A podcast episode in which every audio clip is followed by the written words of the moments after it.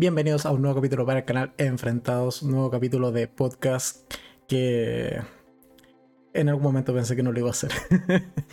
Hoy día nos toca capítulo 702 de, de los capítulos en generales del canal y podcast número 45 en este domingo 12 de junio del 2022 siendo las 8 de la noche, hora de Chile. Hoy día no estamos en horario prime, sino en horario normal del podcast. Y algunos ya han ido ingresando al directo, así que vamos a ir saludando. Em, primero que todo, hola Inés, bienvenida al podcast de hoy. Luis también, bienvenido. Eh, Luis dice que sea un buen podcast. Muchas gracias Luis, esperemos lo mismo. Eh, ¿Qué más? Ah, bueno, antes de iniciar estaba comentando que hacía frío y e Inés dice sí, mucho, eh, por eso hoy te veré acostada. no como uno que está aquí con bueno, hay que reconocer que tengo el calefactor justo al lado y tengo una pierna fría y la otra muy, muy caliente. Pero bueno, entre ambas se compensa. y eh, Adi que dice, eh, hola bonito, hola Adi, bienvenida al podcast del día de hoy. Entonces, ¿de qué va a tratar el podcast del día de hoy? En general las portadas de los podcasts van dando ciertas eh, pistas, ciertos spoilers de lo que vamos a tratar pero vamos a tener una renovación de series en general y que debiésemos ir comentando en los siguientes podcasts. No sé si todos los domingos, pero cuando haya podcast vamos a ir comentando estas series. Básicamente, el día de hoy vamos a hablar en primer lugar de noticias generales, de nuevas programaciones ciertamente que ha hecho Netflix en esta guerra del streaming para sus próximos grandes estrenos y vamos a estar comentando algunas series que yo al menos espero impacientemente, otras que en verdad me dan un poco lo mismo, pero las vamos a ir comentando. Después vamos a hacer, eh, vamos a tener esta sección de reviews que ya venimos implementando hace varios podcasts, que vamos a comentar qué tal me pareció Jurassic World Dominion, que la vi el fin de semana pasado sí, fue el fin de semana pasado, si mal no recuerdo, pero eh, no hice video, o sea, no hice directo el fin de semana pasado porque, bueno, simplemente había visto esta película y un par de capítulos de series de estas que se estrenan eh, semanalmente, por lo tanto, no había tanto contenido como para hacer un podcast. Después haré otra review, también ahora aquí en vivo con todos ustedes quienes quieran participar también, de qué tal me pareció First Kill o La Primera Muerte, que es una serie que se estrenó esta semana en Netflix y que, dado que es de temática vampiros, dije, mira, entre ver quién mató a Sara, que la tengo pendiente porque vi el primer capítulo solamente y hasta la mitad, y ver esta serie de vampiros, obvio que me decanté por esta serie de vampiros y les comentaré qué tal me pareció ahora en vivo y en directo. Y después haremos eh, recomendaciones de series que he estado viendo con esta temática o con este formato de que se estrena un capítulo semanal. Y entre esas tengo La mujer del viajero en el tiempo de HBO Max, que está bastante entretenida. Aunque me falta ver el cuarto capítulo, pero en general la serie está entretenida, así que vale la pena comentarla acá en el podcast. También qué tal me han parecido los ya cuatro capítulos que se han emitido de The Voice en su tercera temporada en Amazon Prime. Y finalmente qué tal me pareció Miss Marvel en su primer capítulo emitido esta semana por Disney Plus. Así que en términos generales de eso va a tratar el podcast de hoy, bastante cargadito. Y sin más dilación, vamos a cambiar la vista para irnos de lleno a lo que son estas confirmaciones, nuevas series que o más que nuevas series, nuevas temporadas que se nos vienen de series que ya hayan pasado por el canal y que en general están en Netflix porque son publicaciones que ha hecho la cuenta oficial de Netflix. Entonces, vamos a partir con que esta misma semana se estrenó la sexta temporada de Peaky Blenders, que es una serie que yo no he visto ninguna de sus cinco temporadas y dado que ya van en las seis un poco como que ya me perdieron Sé que a mucha gente le gusta, espero que haya estado buena la nueva temporada. Se estrenó este 10 de junio, si mal no recuerdo. De hecho no se alcanza a ver precisamente la fecha, pero más o menos debe haber sido el 10 de junio. y eh, estrenó ya su sexta temporada. Tampoco sé si es la última, me parece que sí, pero bueno tiene nueva temporada en Netflix. Y también se estrenó esta, como, como señalaba esta misma semana, esta serie que se llama eh, La Primera Muerte, que es de vampiros y que vamos a estar comentando en un ratito más. Y les daré mi opinión con un poquito de spoilers de si es buena serie o no. Si es que vale o no la pena. Eh, y que desde ya digo que quizás no. Así que bueno, ahí se pueden quedar hasta que yo dé mi opinión completa respecto a esta serie. Otra que se, ahora sí de anuncios está que me jode esto de que no pueda ver la fecha completa. Denme un segundo porque estas fotos yo las tengo en un backup. Entonces, ahora sí. Voy a tener que usar el torpedo. O chuleta, como se llama en otros países también. O apunte. o ayuda a memoria. En fin. Entonces, tenemos que el 15 de junio se entrena Maldivas. Que es una serie que yo no conozco. No, la tengo tampoco en el radar. No sé ni, ni siquiera de qué trata. Pero si la buscamos rápidamente. Para que Netflix la esté promocionando, Maldivas debe ser por algo importante. Maldivas, Netflix. Básicamente quiero ver cuál es la descripción que tiene en Netflix. Me va a saltar mi cuenta. Gracias Netflix por hacer mi trabajo más lento y precisamente no me la buscas. Maravilloso. Denme un segundo. Gracias. Cuando cerré la página me apareció. Gracias. Gracias Netflix por tu colaboración. Esto. Ya, dice eh, título en español, por favor, para poder leerlo más rápido. Dice, para investigar un eh, para investigar un misterio, una joven se muda a una lujosa comunidad de condominios donde empieza a convivir con los extravagantes y sospechosos residentes.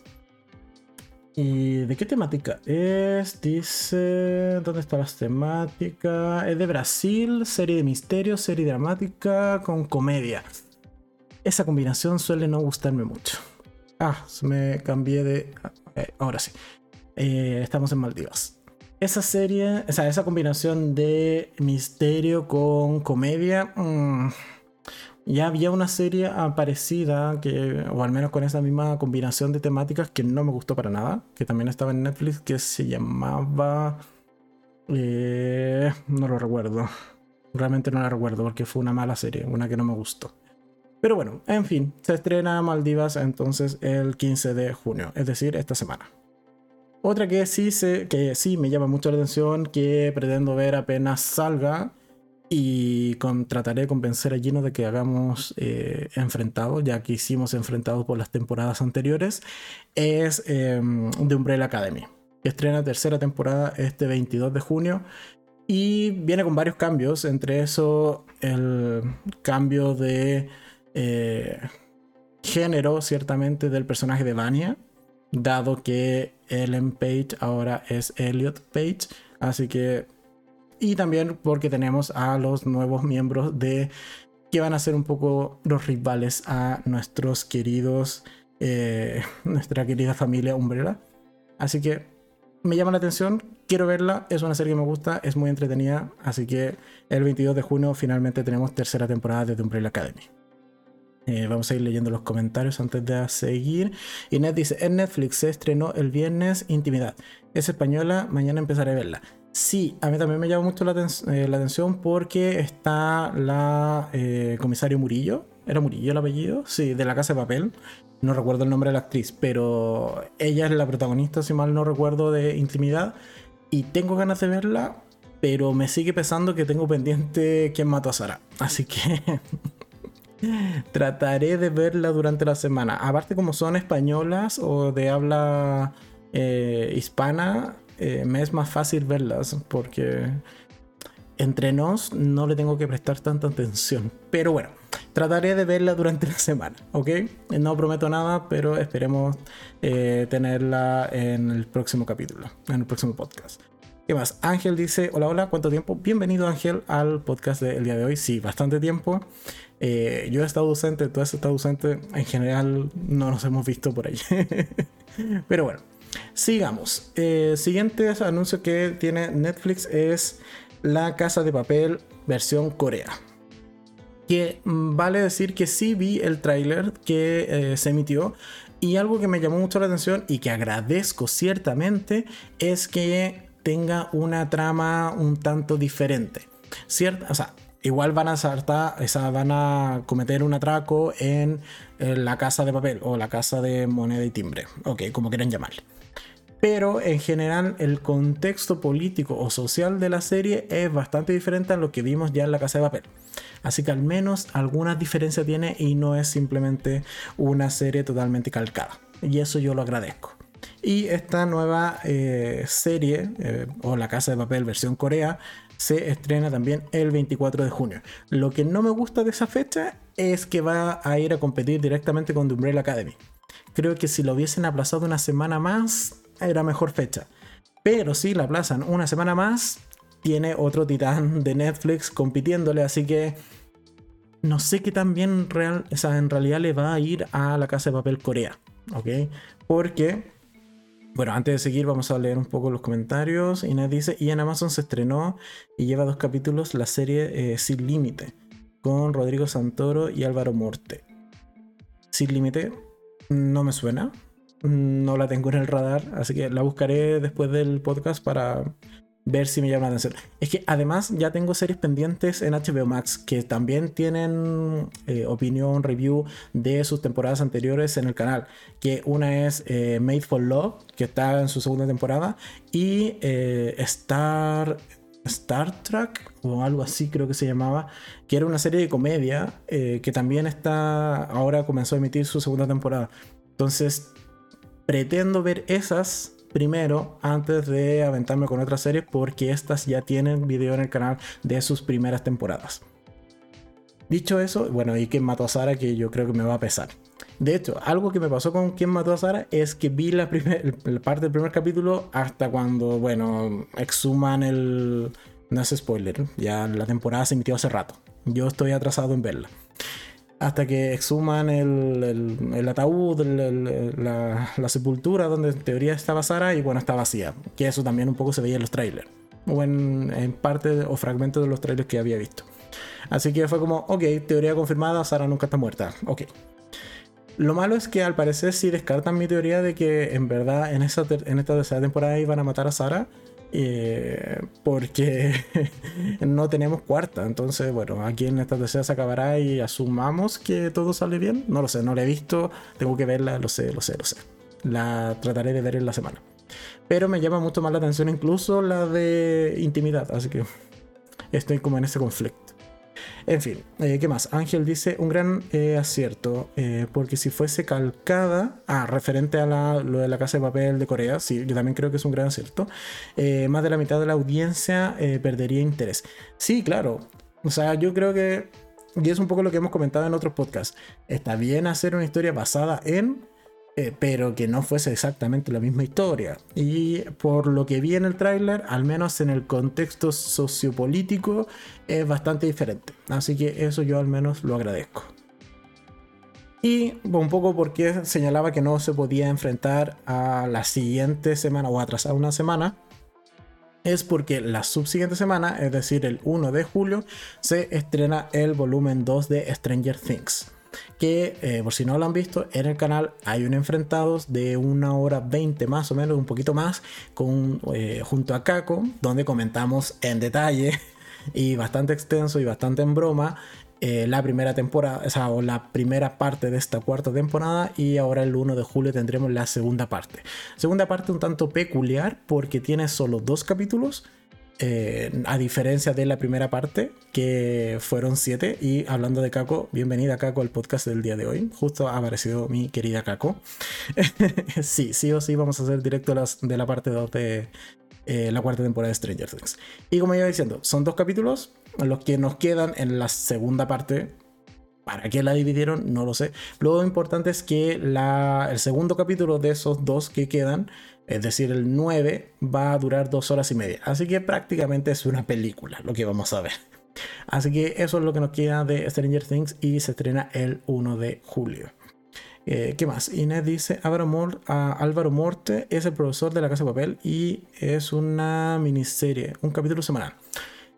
La tendré en el radar. No eh, prometo nada, pero la tendré en el radar. ¿Qué más? Eh, Kako dice, estaba esperando que hablara de estrella.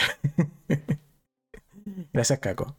Eh, sí, así que todos invitados, eh, junto con Kako, los invitamos a ver el, el, enfrentado que hicimos de la primera temporada, o sea, de la primera parte de la cuarta temporada de Stranger Things. Seguimos. Vamos a tomar un poquito de agua. Ok. Los siguientes estrenos es una serie que... A ver, hay películas, hay videojuegos, hay reboots de películas y creo que ninguna ha funcionado muy bien, pero bueno, Netflix dijo, mira, yo voy a ser capaz y el 14 eh, de julio voy a lanzar la primera temporada de la serie de Resident Evil. Vamos a tener serie Resident Evil en Netflix. Esperemos que salga bien. Sí o sí la vamos a ver. Esperemos que salga bien. No tengo más comentarios al respecto. Simplemente esperemos que salga bien. Gracias Netflix. No nos defraudes, por favor.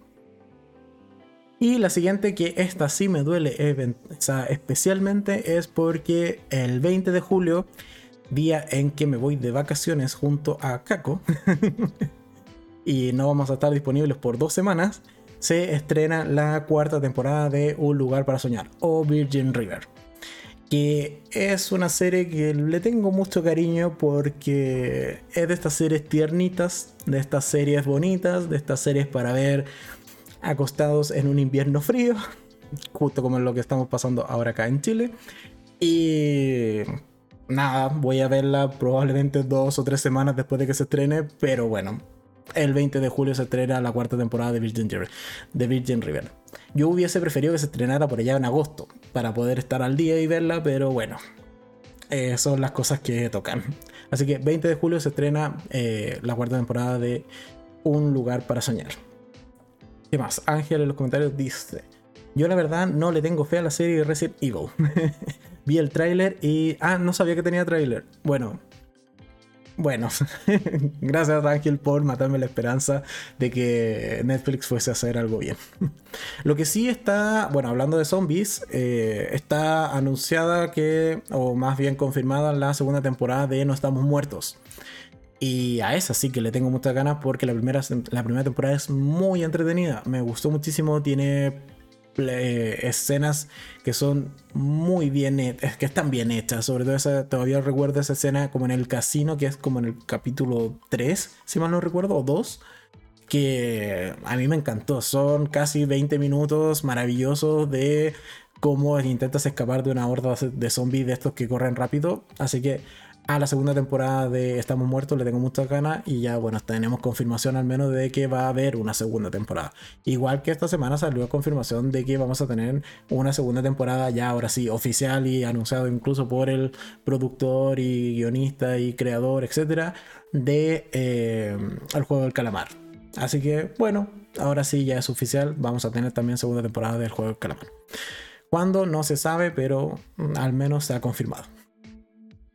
Y la última que tengo es que, eh, bueno, el 29 de julio, esta no me llama mucho la atención, pero bueno, igual estaba dentro de las imágenes que publicó Netflix, eh, se estrena Desparejado.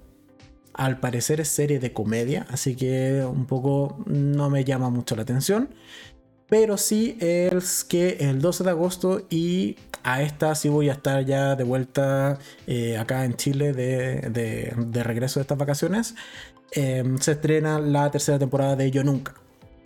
Otra serie que también le tengo muchas ganas, así que bienvenido sea esta tercera temporada de Yo Nunca el 12 de agosto. Y además, aparte de estas noticias que hemos comentado, otras que em, quizás una no tan eh, auguriosa, no tan buena noticia, es que también esta semana salió la eh, información, la confirmación de, en este caso, una cancelación que, a ver, seamos sinceros, acá en el podcast lo veíamos venir y es la cancelación de la serie eh, by Wolf. Rise by Wolf, que la seguimos semanalmente acá en el canal porque, bueno, serie de ciencia ficción, era bastante interesante la temática. Eh, no ha sido renovada para una tercera temporada y nos vamos a quedar solo con dos.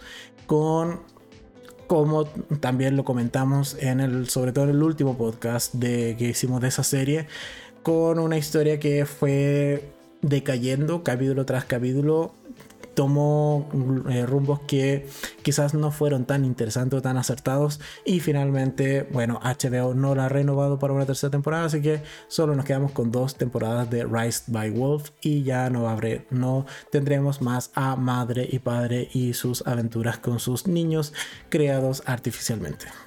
o al menos no de manera 100% natural. Así que eso en cuanto a noticias de esta semana, o al menos recopilatorio de noticias que puedo tener para ustedes. Ángel dice, no sé si este comentario esté fuera de tiempo, pero vi el trailer de Westworld cuarta temporada. Cierto, también esta este, no lo traje, o sea, no lo había comentado porque no me anoté justo la fecha. Lo estaba buscando delante, justo antes de empezar el podcast y no alcancé a, buscar, a encontrarla. Pero sí, también salió la fecha de la cuarta temporada de Westworld, es prontito, o sea, yo, es ahora en junio. Entonces, eso igual me mete presión para ver luego la tercera temporada y cumplir con lo que habíamos prometido en podcasts anteriores de eh, ir viendo capítulo tras capítulo o semana tras semana la cuarta temporada de Westworld.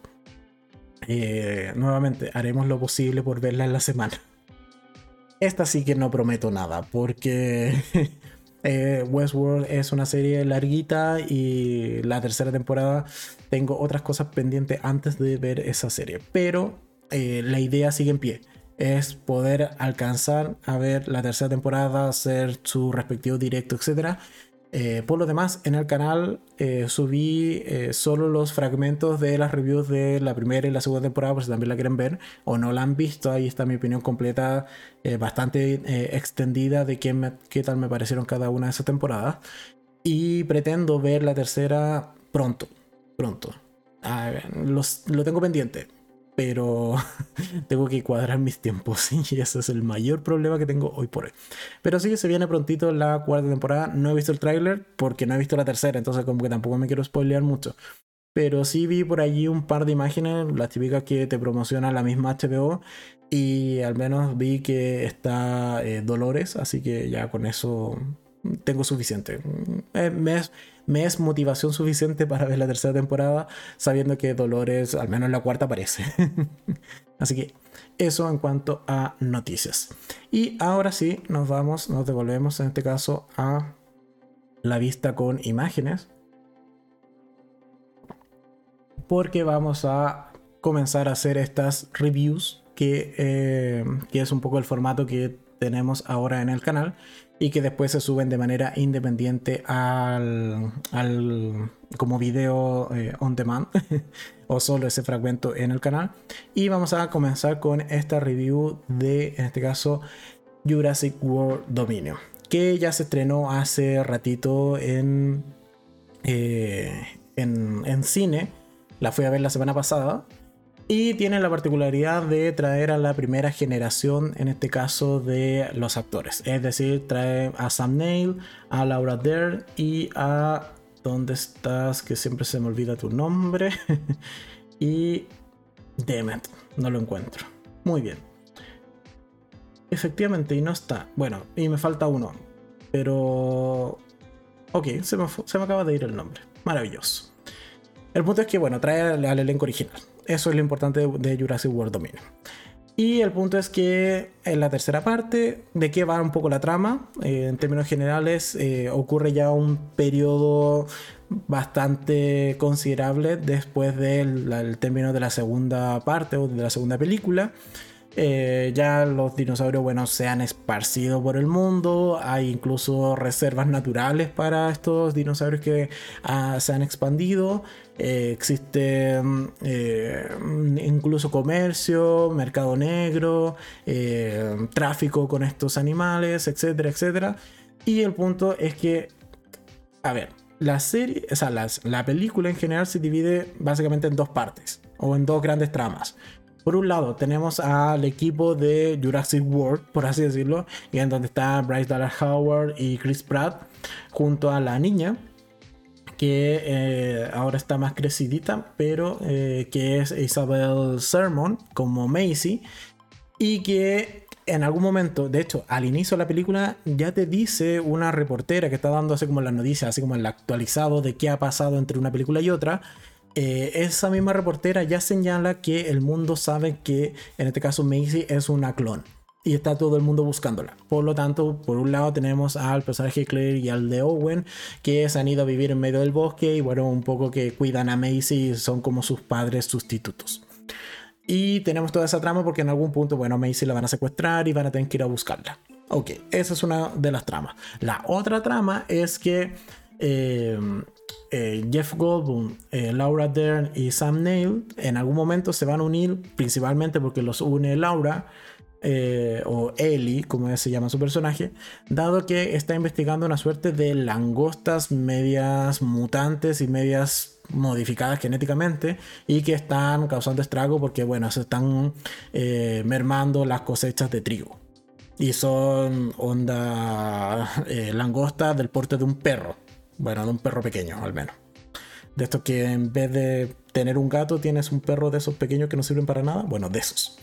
El punto es que, bueno, ahí va a ir a buscar a Alan porque el guion lo pide, porque el fandom lo quiere ver juntos y porque esperemos que después de seis películas ahora sí se besen, cosa que sí pasa. Entonces, solo por eso. En verdad no tiene mucha justificación pedirle ayuda a un arqueólogo. Pero bueno, son amigos y se van a ir a ayudar. Y entonces tenemos toda esta trama en donde se tienen que infiltrar en esta empresa, eh, corporación eh, malvada que está modificando genéticamente a la langosta, un poco para controlar la cosecha de trigo, etc. Y que además, bueno, tiene algo que ver como con los dinosaurios y tiene algo que ver también con Macy. Porque claro, en algún punto Macy va a llegar a la misma instalación y ahí es donde se unen los dos equipos y va a quedar un caos porque justo esa instalación también es una reserva como natural de dinosaurios y típico. Algo pasa, los dinosaurios se sueltan y hay que correr por tu vida. Gracias. Muy Jurassic World. El punto es que en términos generales eso, de eso trata esta película y me gustó no me gustó, en realidad no, no me gustó. a ver, tiene momentos que ya están salvables los dinosaurios creo que se ven bien. En la mayoría de los casos hay escenas que también se ven bastante mal. Y de hecho voy a poner un par de imágenes de la, película mientras sigo hablando. Eh, hay momentos en que se ven bastante chafa. Creo que usar animatronic es lo adecuado en este caso con eh, Jurassic World. Por ejemplo, en esta imagen que justo ahora se está viendo, en donde vemos a Chris eh, Pratt en medio de. con un caballo, así como en medio de un par de tipos de dinosaurios que no recuerdo el nombre. Cuando niño me sabía los nombres, ahora ya no. Ok, se ve que el caballo va allí. Los dinosaurios, no, eso es 100% computación y se ve mal. Y, ahí, y también la serie, la, me da con que es una serie. La película falla varias veces en ese tipo de cosas. Algo, otra cosa que no me gustó es en general la trama. Como ven, la trama no tiene ni pies ni cabeza. Esto de que haya una super langosta que se come el trigo y que, bueno, va a escasear la comida en el mundo. ¿Qué tiene que ver con dinosaurios? O sea, podrían haberse inventado otra cosa y creo que funcionaba mejor. El, el tema o la trama de que Macy es una clon. ¿Por qué se sabe? Porque le conviene al guion, no va. Y porque tienen que tener esta suerte de eh, motivación para estar oculta y motivación para que después la secuestren. Y gracias. Es más, de hecho la, la, película argumenta o toma como justificación de que la están secuestrando porque justo, justo, justo ella tiene una, un gen especial y que con ese gen, bueno, pueden revertir esta suerte de langostas que se salieron de madres porque eh, nunca fueron realmente los planes de este científico que es eh, asiático, que es el doctor Henry Wu. Nunca fue su plan realmente que las langostas se descontrolaran y ahora quiere hacer el bien. En general la trama es mala. Eh, hay un par de buenas escenas de dinosaurios. Otra cosa que a mí me llamó mucho la atención y que en algún momento me sacó de la experiencia de la película es que el trío original, ya tiene sus añitos, están, hay que decirlo, eh, no están para escenas de acción, por decirlo de manera correcta. Entonces, claro, tú tienes a un dinosaurio que te quiere, te está persiguiendo y te quiere comer y ellos corrían en verdad iban caminando porque no los puedes hacer correr porque no, ya, ya no tienen la edad como señalado para esa natación y quedaba muy gracioso, era como, em, señor, usted lo ayudamos, le damos la mano, lo guiamos a subir, o sea, este una manito ahí al tata para subir la escalera, entonces eso a mí me sacaba mucho la experiencia de lo que estaba viendo, de la sensación de peligro. Además, no muere nadie en esta película. extrañamente ni siquiera los malos mueren. Entonces, eh, hay un, ya bueno, hay un par de que se los come un dinosaurio, creo, pero tampoco es como la matanza, la brutalidad de las Jurassic World anteriores, por ejemplo, o las mismas Jurassic Parks. Entonces, en general creo que no es una buena eh, recuela, como ya hemos eh, formalizado ese término aquí en el canal. incluso hicimos todo un podcast respecto a las recuelas creo que no me satisface. En general, al menos a mí no me gustó. La vería sí, si es que la ponen en televisión y no hay nada más que ver, ok, le echo una mirada. Pero en general creo que no es una buena película. Así que eso, vamos a ir leyendo los comentarios. Eh, mm, mm, mm, ¿Qué más? Acá. Nadie dice, la película fue hecha eh, pensando en niños y niñas eh, los adultos quedamos como con gusto a poco en cuanto a historia. Sí, claro, lo, puedo llegar a compartir. Efectivamente, la película trata de ir muy a la añoranza, muy a cosas que, de hecho, tienen muchas escenas que son calcadas de la trilogía original y que la típica escena donde se están escondiendo detrás de un auto. Acá la recrean exactamente igual, sin mayor sentido, porque ni siquiera era un T-Rex lo que los se los quería comer, sino que era otra especie de estas medias eh, mutantes que suele crear eh, eh, esta, esta, franquicia. pero aún así están los seis ahora, los tres principales de Jurassic Park, más los tres de Jurassic World escondidos detrás del auto, insisto, sin mayor sentido. Entonces, son ese tipo de cosas, ese tipo de detalles que al menos a mí no me terminaron de gustar de esta cinta. Y bueno, lamentable que la franquicia termina así. Jurassic World a mí, la 1, me gustó bastante. Creo que está bien hecha. Tiene.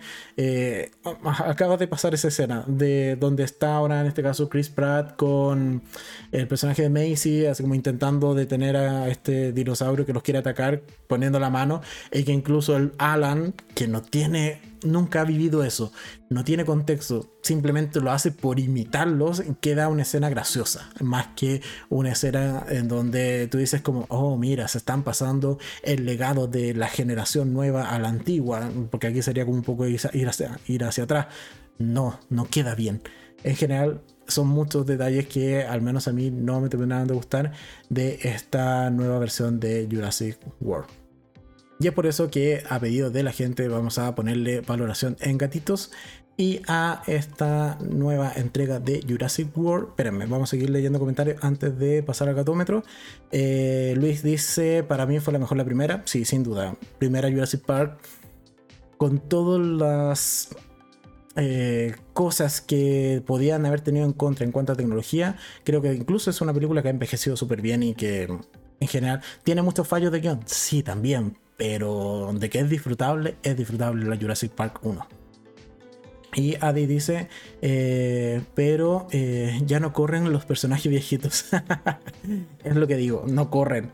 De verdad era como, por favor, alguien que suba a... Porque están como en una suerte de tarima.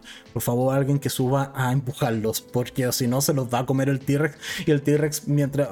quizás no era, ni siquiera era un T-Rex, tiene otro nombre, pero el dinosaurio que se los quería comer un poco era como, ya sí, ya tengo que esperar a que ellos se entren al refugiarse porque si no es muy fácil comérselo. y lo veíamos ahí al pobre como intentando eh, esperarlos mientras rugía y era como, wow, wow, muévanse, muévanse, ah, ya, entraron, ahora ataco. era muy gracioso. Y además, eh, además eh, Adi dice, hubiese preferido que murieran antes qué mal. Sí, yo igual hubiese preferido que. Ah, otra cosa que no he comentado, que también el personaje de, Ian, de Ian Malcolm, el de Jeff Goldblum, en esta película, en esta cuarta película, es un Homero Simpson prácticamente. Es un tipo totalmente desconectado de la realidad. O sea, eh, de científico tiene poquito, eh, tira, es un poco el alivio cómico, pero con bromas absurdas, que no vienen mucho al pego. En realidad, eh, también es un personaje que falla mucho. Un personaje de los que de los antiguos que sí me gustó cómo, cómo, funciona dentro de la dinámica de la película es el de Ellie.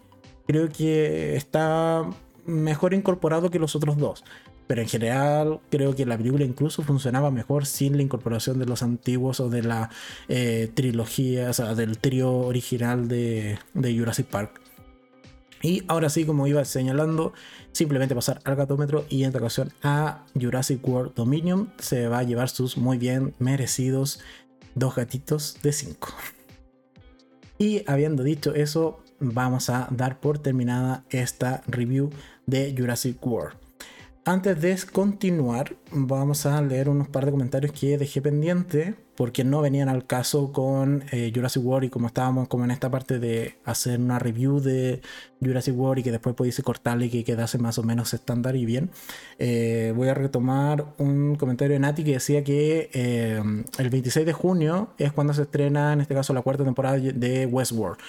Y sí, me acordaba que era a finales de junio y que era en junio, pero no acordaba el dato exacto que era el 26, así que muchas gracias eh, Nati.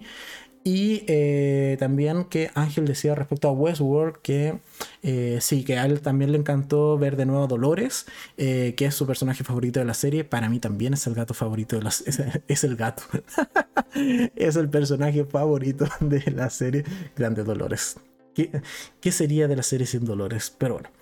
Y eh, eh, eh, Luis dice en, en Gatómetro para esta película dos gatitos. Ah, se refiere a, Jurassic World, así que al menos con Luis estamos de acuerdo en la valoración para Jurassic World.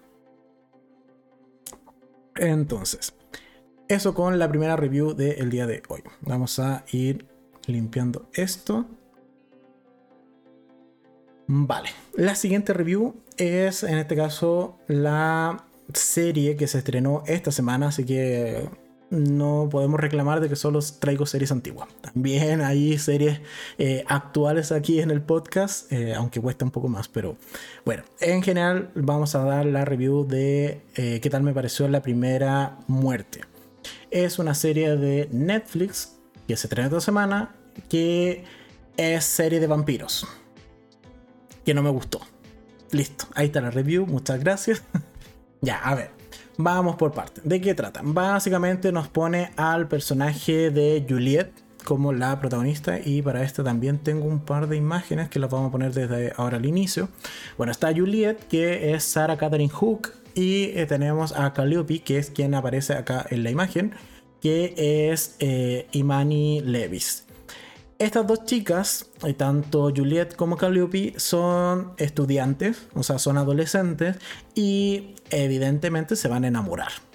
¿ok? Es una serie eh, en donde las protagonistas eh, son lesbianas y ellas dos se enamoran. El punto es que por un lado Juliet es la vampiro y pertenece a toda una raza, o sea, perdón, a toda una familia de vampiros bastante antigua, bastante eh, que incluso llega hasta la misma Lilith en, esta, en este canon de esta serie. El origen del vampiro es con Lilith, así un canon bastante ocupado por otras series, pero bueno. Y el punto es que, de hecho, eh, la tipo de raza o el tipo de la familia, por así decirlo, de Juliet se llama precisamente el legado o ellos que propiamente, propiamente tal son vampiros legados. Y por otro lado tenemos a Calliope o Cal, que es una cazadora de monstruos. O, sea, ella viene de una familia en donde todos sus miembros, madre, padre, hermanos, etc., han sido entrenados para cazar monstruos.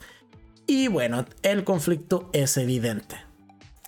La vampiro se enamora de la cazadora de monstruos barra vampiros y van a tener que ir en contra de sus familias porque, bueno, los vampiros se quieren cargar a los cazadores y los cazadores se quieren cargar a los vampiros, pero ellas se aman.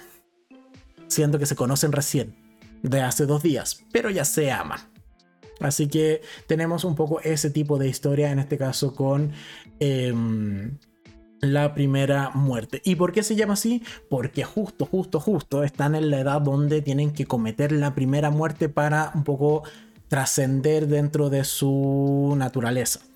La, por un lado, Juliet tiene que matar a alguien, tiene que tener su primera víctima para finalmente convertirse en una vampiro, propiamente tal, porque si no es como una iniciada o como que está en medio transición y como que no se termina de definir bien como un vampiro.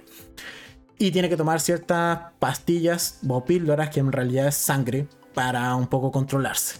Y por otro lado, Calliope eh, no es como una cazadora bien reconocida porque dado que no ha matado a nadie, aún no le sale un tatuaje en el brazo que es básicamente como un contador de muertes. Porque si ellos como que van contando y son más pro a medida que van matando más monstruos. Entonces, ¿por qué no me gustó la serie? Principalmente porque eh, los efectos especiales son pésimos. O sea, hay monstruos que de verdad dan risa más que miedo. Eh, tiene bajito nivel en cuanto a monstruos. Es más, diría que no sé, una primera temporada de Buffy, siendo que ya han pasado, diría, no sé, como veintitantos años desde la primera temporada de Buffy, tiene mejores efectos especiales que esta serie. Segundo, que la trama es súper predecible. Sabemos que si son dos enemigas que, naturales que al final de cuentas terminan enamorándose, bueno, sabemos también que en algún, en algún momento cómo van a discutir, cómo van a pelear, en general se transforma en una serie muy predecible. Eh, los efectos especiales ya lo mencioné no tenemos personajes carismáticos, personajes que realmente llamen la atención o que te impulsen a seguir viendo esta serie, puesto que reconozco que esta serie la vi principalmente no por la protagonista, no por Juliet, sino por Margot, que es la madre de Juliet, que en este caso es Elizabeth Mitchell, que es Juliet en Lost. En serie en donde está la suelo ver y serie en la que está le suele ir mal, como esta. Pero bueno, el punto es que tampoco tiene un rol muy protagónico, muy trascendental, así que un poco también me decepcionó la serie por ese lado. Y en general no me parece que la trama sea muy interesante. Eh, en algún momento, más o menos como a la mitad de la serie, porque son capítulos de 40 y largo minutos, algunos incluso 50 y algo, em, y son 8 capítulos, es decir, capítulos 5, 6, 7, la serie me perdió totalmente no me importaba la trama, la seguí viendo por no abandonarla simplemente y por si en algún momento repuntaba, cosa que no ocurre. Em, hay muchas inconsistencias, muchas cosas que eh, no me terminan de gustar. Tiene un poco este, este rollo de que podíamos verlo, por ejemplo, en las crónicas vampíricas, en, eh, en The Vampire Diaries, eh, en donde ciertos personajes van cambiando de bando, eh, que ahora son amigos, después al siguiente capítulo son enemigos. Esta serie también tiene un poco de eso, pero como prácticamente son dos bandos, cazadores y vampiros, mm, no tenemos mucho de dónde elegir o por dónde eh, hacer brincar a ciertos personajes de un lado a otro. Por otro lado, tampoco es que tengamos eh, grandes vampiros. Y aquí está mi mayor crítica realmente a esta serie. Y es que es una serie con vampiros diurnos. Sí, es una serie con vampiros de día. Y eso a mí es algo que no tolero salvo que tengas algún tipo de explicación. Y en este caso es que no, bueno, es que ellos justo, justo, justo vienen o son descendientes de la mismísima Lilith y que por eso pueden caminar bajo la luz del sol. Ok, pero ¿dónde está el resto de vampiros? Porque no los vemos en la serie. Y además, si mal no recuerdo, porque ya como he señalado, en algún momento la serie me perdió. Pero si mal no recuerdo, el padre de Juliet es un vampiro común y corriente que fue transformado por Margot, es decir, su madre. Y él anda de día normal, de hecho es el fiscal del pueblo, entonces eso de que justo, justo, justo ellos son los que pueden caminar de día, no me lo banco. No me gusta. Y el único vampiro que realmente se comporta como un vampiro es uno que aparece como en el primer capítulo y es una chica toda desaliñada que más parece un zombie más que un vampiro. Así que ya, por el lado de los vampiros, no, tampoco me, llama la atención esta serie. Eh, en general, no me gustó la trama, como he señalado, no me gustaron los efectos especiales, no me gustó la relación incluso que tiene eh, Calliope y Juliet. No me gustan los vampiros.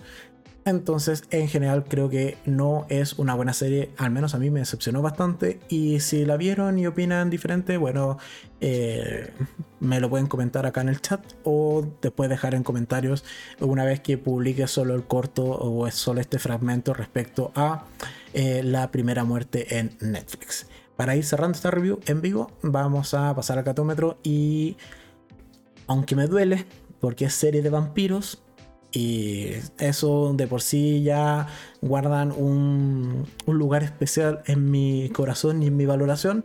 En general es una muy mala serie y se merece solamente un gatito de 5 en el gatómetro.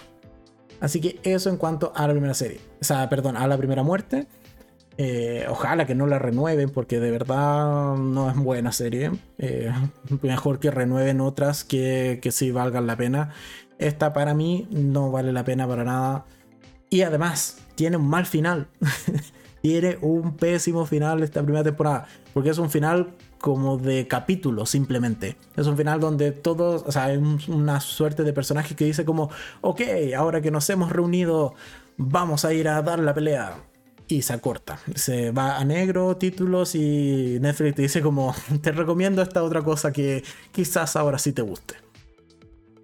O sea, terminaron con toda la emoción, con todo el hype de ahora sí, ahora que nos hemos demorado 8 capítulos en juntar un equipo para poder enfrentarnos a nuestros padres que son malos, eh, la serie terminó. Esperemos que sea renovada para una segunda y así poder ver este enfrentamiento entre los hijos rebeldes y los padres que quieren ser un poco más estrictos de lo normal y que si le hubiesen hecho caso a sus padres, en verdad esta serie no tendría eh, o no hubiese durado más de un capítulo. Pero bueno. Y vamos a eh, leer los comentarios de Ángel que dice, hola, volví. Los vampiros diurnos deberían tener una buena justificación. En Crepúsculo los vampiros vivían en una zona, en una zona donde nunca habían eh, días soleados. Correcto. Pero aún así me molesta que sean diurnos. Por ejemplo, en las crónicas vampíricas eh, o en The Vampire Diaries es porque usaban estos anillos que eran anillos mágicos hechos por brujas que les permitían caminar de día. O los originales, que dado que eran los vampiros originales y ya habían vivido mucho, mucho, mucho tiempo, eh, ellos sí podían estar eh, a la luz, del, a la luz del sol. Acá intentaron usar la misma justificación, pero no tenemos del resto de vampiros. Y eso no me termina de gustar. Creo que si me hubiese mostrado vampiros comunes y corrientes, me hubiese gustado más que fuesen diurnos porque sí, mm, a mí no me convence. Y tampoco que muriesen, o sea, de hecho, gran parte de la serie se trata de encontrar una forma por parte de los cazadores de cómo matar a estos vampiros. Porque les pueden clavar estacas y no mueren, los matan con plata verdadera, que o así la llaman dentro de la serie, tampoco mueren. Eh, yo sí me preguntaba, bueno, córtale la cabeza. Más que me preguntan, preguntarme como, por favor ya, o sea, eres un cazador. Toma un hacha y córtale la cabeza y entierra el cuerpo en A y la cabeza en B. Por último, se va a dejar de joder. Pero no, tampoco, porque la serie es demasiado light para presentarnos una escena como esa. Así que en general, no, no es una buena serie y yo ya di mi calificación, mi opinión y no la recomiendo. Una total decepción, la primera muerte en Netflix.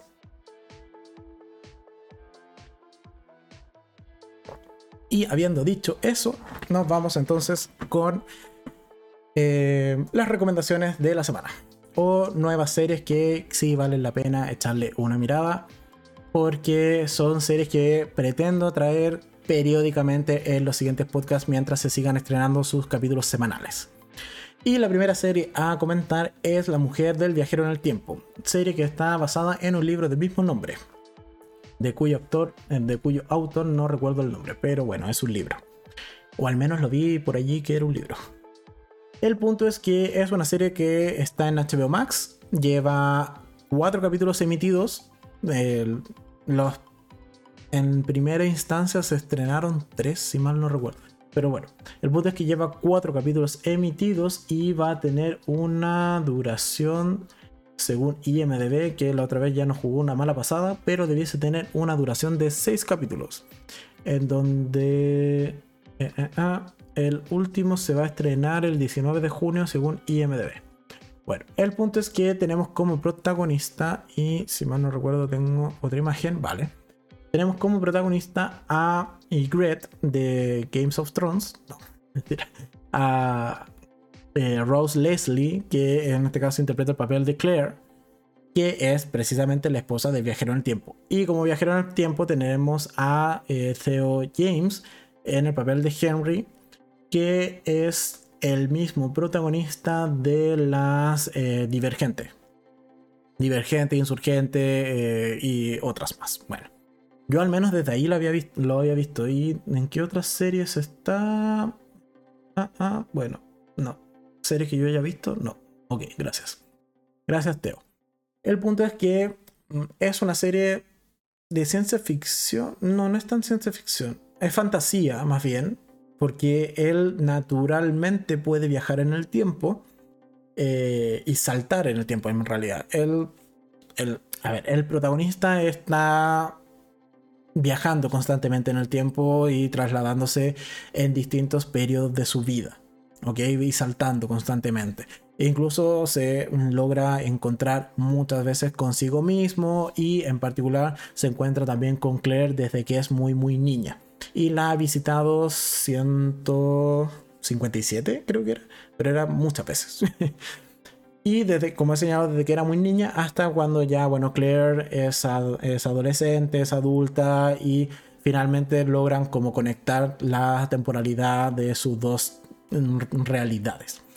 El punto es que eh, es además una serie de comedia, es bastante entretenida, a mí al menos me ha gustado bastante, los capítulos que he visto, he visto hasta el tercer capítulo, y el punto es que, a ver, ¿vale la pena? Creo que sí, no está mal, es una serie de, como he señalado, de, en este caso de fantasía con drama y romance, es ver un poco cómo sería ser la esposa de un tipo que desaparece constantemente porque se fue a viajar en el tiempo de manera involuntaria. Y eso también es importante porque Claire también en alguna instancia o en algunos eh, momentos de la serie dice, bueno, yo me doy cuenta porque, bueno, se cae un vaso o porque, bueno, dejan la llave del el lavaplatos eh, dada y después la cocina está toda inundada. Y con eso un poco que me doy cuenta de que él ha viajado o ha saltado en el tiempo.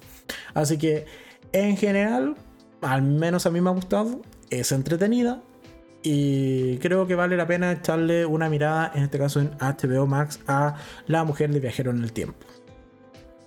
Eh, ¿Qué más? A ver, leamos comentarios. Ángel dice, ¿qué sacrificio los de los youtubers de cine? A mí, después del segundo capítulo, si no conecto, adiós. Ah, referente a lo de la serie anterior. Sí, bueno, pero entre poner la televisión abierta para que haga ruido a poner una serie random, eh, de hecho, me he dado cuenta de que cuando no me gustan las series, las coloco dobladas eh, al español. Y en particular con la de mi primera, o sea, la primera muerte, varios capítulos los vi doblados por ponerlos de fondo, ya que si pasa algo emocionante me enteraré. Así que sí, con esa serie me pasó. Y Adi dice, eh, sí, es una novela de ciencia ficción de Andrew, eh, Andrew algo así, del 2003, ¿vale? Y en el libro tiene un desorden genético. Ah, mira tú, buen dato. Buen dato. Sí, porque al menos, bueno, los tres capítulos que he visto no se ha eh, desarrollado bien el por qué es que puede viajar en el tiempo. El punto es que, al menos donde voy, en lo que es la serie, y tampoco daré muchos spoilers, algo que se me está haciendo falta ya en el capítulo 3 eh, ok, ya tenemos la presentación de los personajes, tenemos más o menos cómo eh, es esta dinámica del viaje en el tiempo, de que de cuáles son ciertas paradojas que se pueden dar y que en particular la serie se hace cargo y que no eh, cae en ciertas paradojas realmente. Hasta ahí todo perfecto. El punto es que me hace falta el conflicto realmente de la serie. ¿Cuál es el conflicto? Porque por ahí hay un par de escenas eh, muy, muy tenues, muy, muy rápidas, en donde, por ejemplo, vemos que el baño de Henry está eh, bañado en sangre, está repleto de sangre, como si ahí hubiese muerto alguien. Y después la sangre desaparece, porque se explica también dentro de algunos de estos primeros capítulos que todo de Henry es lo que viaja en el, tiempo y viaja constantemente en el tiempo. Por lo tanto, es como si él perteneciera al tiempo, por así decirlo. Por lo tanto, si él muere, su cadáver, por así decirlo, también seguiría viajando en el tiempo. Y de hecho, también, y ahí un poco lo conecto con esta, con esta idea de cuál es el conflicto, es que hay una escena en particular en donde él ve un par de pies cercenados que han viajado en el tiempo y después desaparecen. Es decir, eran sus propios pies. Por lo tanto, él sabe que en algún momento va a morir. Y por la escena en el baño sabemos que va a morir de manera bastante sangrienta. Es más, Claire en algunas eh, escenas donde ella está ya en el futuro y siendo eh, personificada como una mujer ya mayor, una mujer casi una anciana, ella también se refiere, se refiere a su Henry como que él ha fallecido. Por lo tanto, quizás un poco lo interesante de, esta primera temporada sería ver cómo es que Henry muere. ¿Y se podrá evitar? Es un poco lo que al menos son preguntas que yo me hago eh, habiendo visto solo los tres primeros capítulos. Pero en general, como señalado, una serie entretenida, bastante graciosa a momentos y que vale la pena echarle una mirada, en este caso en HBO Max, eh, con capítulos semanales. Eh, ¿Qué más? Adi dice también ve que sus dientes de leche viajan en el tiempo. Exacto. Eh, son otro par, un par de ejemplos más de, de que todo de él es realmente lo que viaja en el tiempo. Sus dientes, la sangre, como he señalado, partes mutiladas de su cuerpo. Así que eso. Y hay escenas muy bizarras también en algún momento de él consigo mismo. Pero lo dejo hasta ahí para que ustedes puedan ver esas escenas y quedar perturbados para el siguiente podcast. Así que muy recomendada en este caso eh, La mujer del viajero en el tiempo en HBO Max. Ya. Seguimos. Ah, y por cierto, eh, otra cosa que sí me gustó de esta serie es que la madre de, de Henry es Kate Siegel. Así que grande Kate. Aunque aparece poquito, pero tenemos a Kate Siegel en esta serie. Así que eso también hay que eh, destacarlo. Siguiente serie a comentar en estas recomendaciones y que vamos a continuar haciendo review, o sea, más que review, eh, comentarios semanales, eh, idealmente. Es la tercera y grandísima y muy graciosa y muy chistosa y muy bizarra y muy grotesca tercera temporada de The Boys en Amazon Prime. A ver, de que parte por todo lo alto, parte por todo lo alto, con una escena muy graciosa que no se puede comentar acá porque si no me desmonetizan el video. Pero vean un par de. O sea, las escenas del primer capítulo. Los dejo hasta ahí. Y que, de hecho, esta en particular la he ido comentando, la he ido viendo en paralelo con, con una amiga. El punto es que, eh, un poco lo que yo le decía de esta serie, la, la gracia que tiene The Voice es que realmente te plantea un mundo realista, si tuviésemos tipos con superpoderes y que son unos cabrones, o sea, que realmente mal utilizan sus poderes. Si tienes a un tipo que se puede encoger como Ant-Man, sí, es muy probable que hiciesen exactamente lo mismo que hacen en esta serie al inicio de la primera, o de esta tercera temporada. Eh, dicho eso, ¿qué ha pasado con The Voice en esta nueva entrega? Básicamente ya han pasado varios meses desde el final de la segunda y tenemos varios cambios en los personajes. En el podcast de hoy vamos a comentarlos muy superficialmente y sin entrar mayores, en mayores spoilers, por si no lo han visto para que puedan ponerse al día para el siguiente podcast. Porque vale la pena echarle una mirada a The Voice. Eh, ¿Qué más? Eh, Adi dice simplemente horrible The Voice. sí, simplemente horrible The Voice. Pero tiene su gracia, tiene su gracia. Al menos a mí me gusta mucho.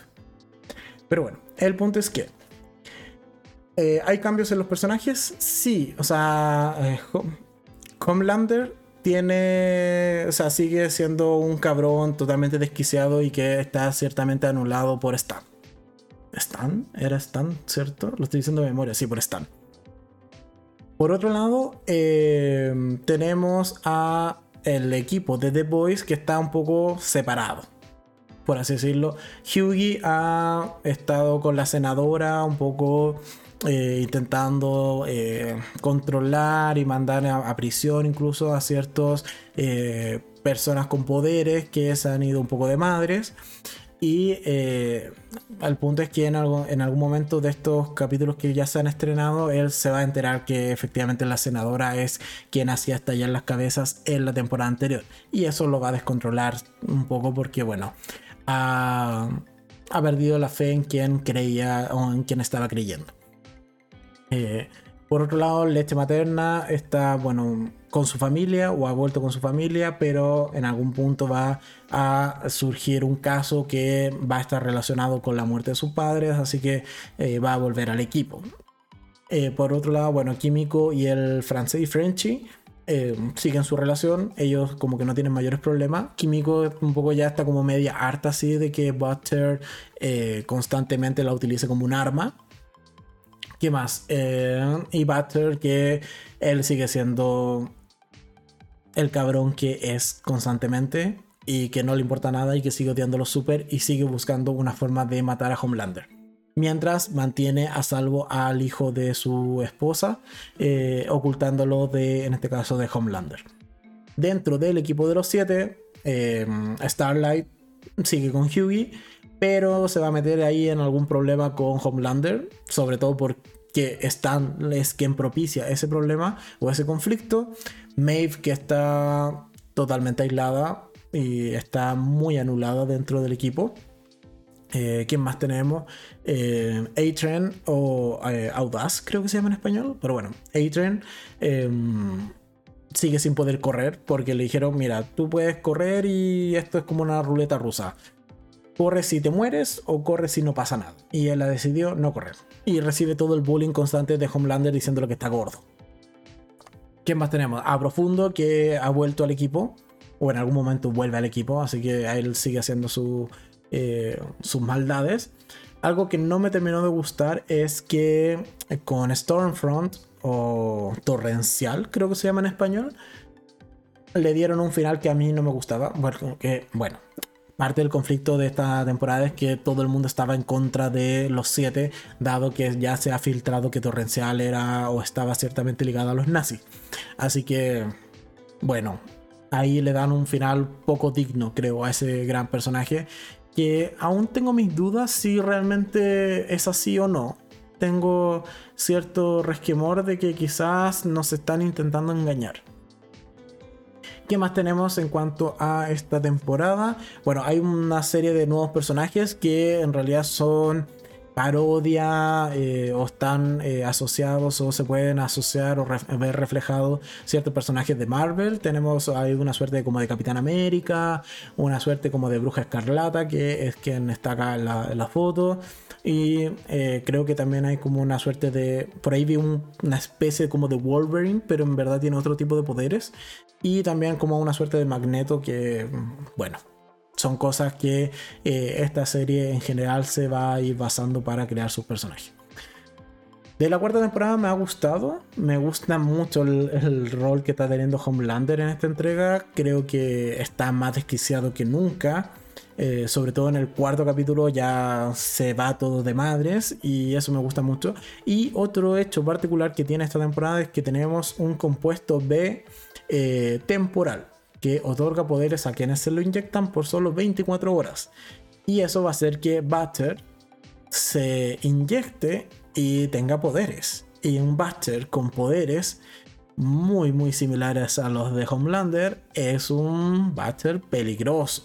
Así que vamos a ir viendo cómo se va a ir desarrollando esa trama y qué tan obsesivo va a terminar siendo con el compuesto B eh, o V eh, temporal.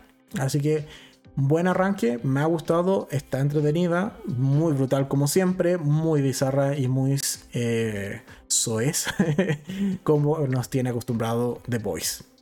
Y que por lo demás ya está confirmada la cuarta temporada, así que vamos a tener The Voice para rato. Vamos a leer, los comentarios. Dice Luis, lo que yo, lo que es yo, comienzo a maratonear The Voice deberías hacerlo. Es muy buena serie. Y si no quieres maratonearla, bueno, hay en internet resúmenes de las dos primeras temporadas, así que también se puede ver más rápido. ¿Qué más? Eh, ah, dice que va a comenzar a maratonearlo para opinar de... Em, ¿Cómo se llama? Opinar de los siguientes podcasts. ¿Ok?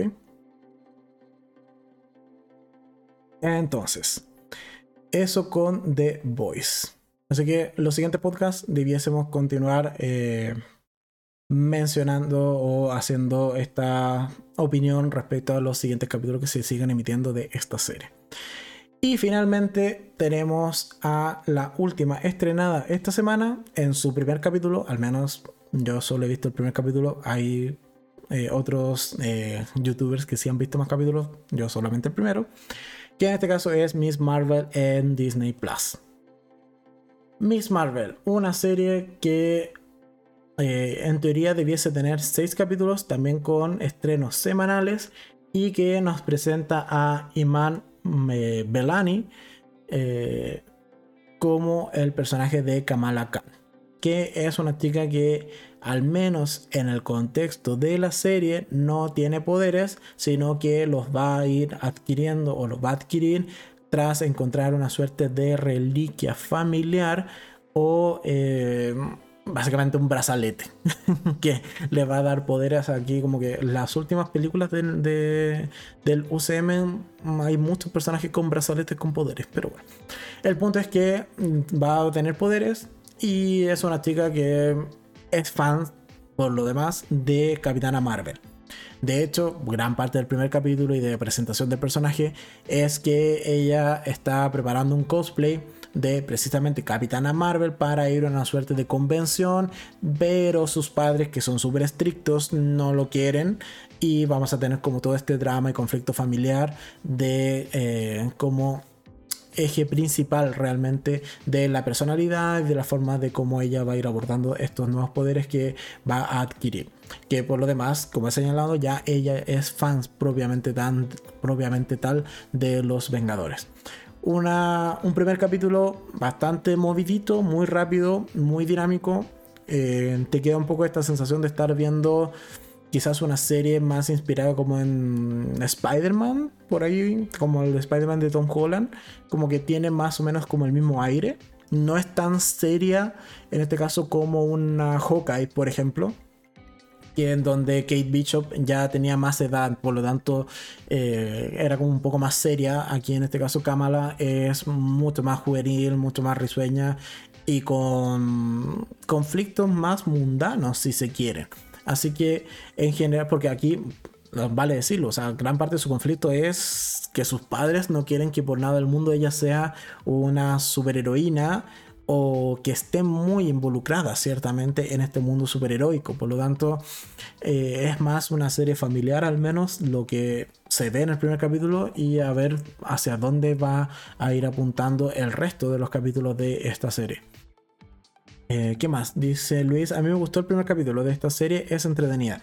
Sí, es muy entretenida, es muy dinámica e incluso tiene este como apoyo visual, si se quiere, en donde eh, salen como ciertas animaciones, ciertas eh, viñetas o ciertos mensajes muy dinámicos que ayudan a, ir contando una historia con, con otro tipo de interés. Así que o que al menos te llame la atención verla. Así que eso el punto también me gustó del primer capítulo de eh, Miss Marvel.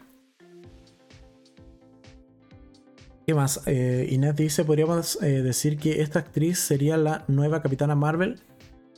Mm, no, o sea, bueno, sí, en verdad sí.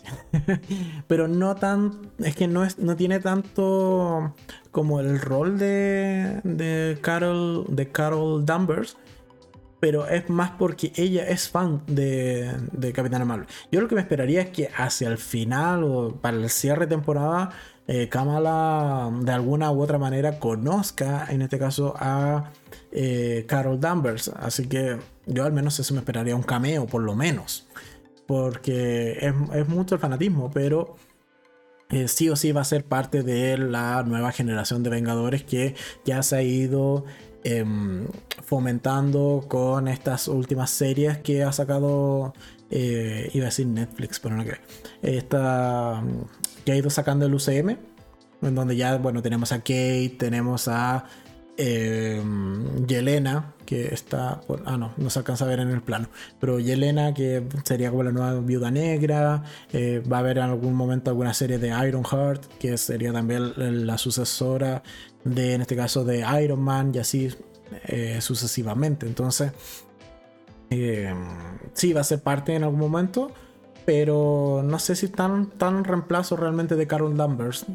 Yo creo que más que reemplazo es porque el personaje de Capitana Marvel no pega y no llama tanto la atención y no genera tanta taquilla. Entonces hay que quizá un poco complementarla y creo que en este caso eh, Kamala Khan sería un buen complemento en ese sentido. Así que eso en cuanto a comentarios de nuevas series. Entonces, en los siguientes podcasts, como hemos señalado, vamos a continuar trayendo, en este caso, La Mujer de Viajero en el Tiempo, mientras dure en HBO Max, eh, los nuevos capítulos de The Voice de, en su tercera temporada y también los nuevos capítulos de Miss Marvel. ¿Qué pasa con la gran olvidada acá en el podcast, que en este caso es Obi-Wan? Obi eh, no la he visto, y no me llama nada la atención verla. O sea, la veré, sí, pero cuando termine de estrenarse. Porque mm, no soy tan fan realmente del universo de Star Wars. Y mm, solo daré mi opinión cuando ya se haya terminado de estrenar, la vea en maratón tranquilamente en mi casa. Pero semana a semana no me apetece. Así que eh, la gran olvidada del podcast va a ser Obi-Wan pero sí continuaremos eh, haciendo podcast en este caso con las tres series que ya les he mencionado. ¿ok? Y probablemente eh, Westworld cuando ya se estrene la cuarta temporada, si es que he alcanzado a ver la tercera. Así que eso es eh, todo el contenido que tenía para el podcast del día de hoy. Espero que les haya gustado. como siempre recordarles que es abajo en la descripción de este directo para quienes lo están viendo en YouTube, pero también cuando ya se suba a formato podcast en más o menos una hora después de que termine, van a estar los enlaces a las principales listas de reproducción del canal, también a las redes sociales del canal y eh, bueno, si lo están viendo en directo, se agradece mucho el me gusta, compartirlo y que hayan estado en este directo acompañándome un nuevo domingo en este espacio que es el podcast de Enfrentados. Eh, ¿Qué más? ¿Qué más? Eh, leyendo ya los últimos comentarios del directo, Ángel dice, he escuchado eh, regulares comentarios respecto a Obi-Wan. Yo ni siquiera he escuchado comentarios y eso me hace ruido porque para hacer una serie como tan potente en donde el villano principal es el mismo Darth Vader, que no haya escuchado mayores noticias, informaciones, comentarios al respecto, me llama la atención no he visto tampoco esta suerte de como de grandes debates entre canales de eh, youtubers eh, respecto a cada capítulo. No, he visto incluso más revuelo con Miss Marvel que con Obi-Wan. Pero puede ser que simplemente yo no esté como en las mismas esferas de en donde está el fandom precisamente de Obi-Wan. No lo sé. Quizás sea eso, pero no lo sé. ¿Qué más? Inés dice, muy bueno, eh, bastantes novedades y que tengas un excelente tema. Igualmente, muchas gracias Inés por estar en el podcast de el día de hoy. Eh, Ángel también dice, muy buen podcast, extrañaba eh, un en vivo hablando de cine. Muchas gracias Ángel y sí, ciertamente se extrañaba hacer estos directos, pero bueno, ahí vamos poquito a poquito haciendo directos y viendo series que es lo que más me gusta ver.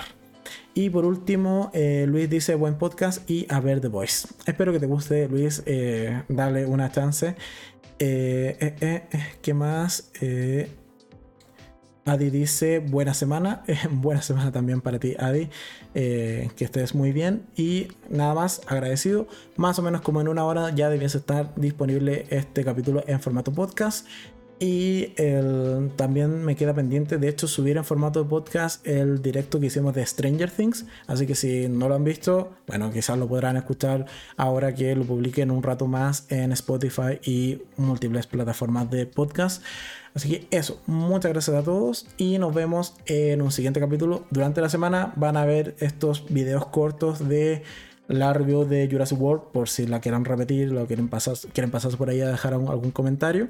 Y también la de eh, la primera muerte, porque ese es el fin de hacer reviews en vivo, que después pueda subir estos videos o esos cortos. Eh, ¿Qué más? Ángel dice, eh, no perder la oportunidad de recomendarte un par de películas de India que merecen estar en tu canal. Gan Gubai, Katiwaba, ya, Allí se ve en el directo, gracias. Y eh, de los Estudios o Dasby en su eh, título original. Vale, vale, me las busco y trataré de verlas. Y a ver si la podemos traer eh, en opinión o en review en vivo para el siguiente podcast. Me las dejo anotada. Muchas gracias Ángel por tu recomendación. En fin, no me distraigo más simplemente me voy a despedir. Que, que, que, lo pasen muy bien, que tengan una muy buena semana y nos vemos en un siguiente capítulo. Muchas gracias, que estén bien. Chao, chao.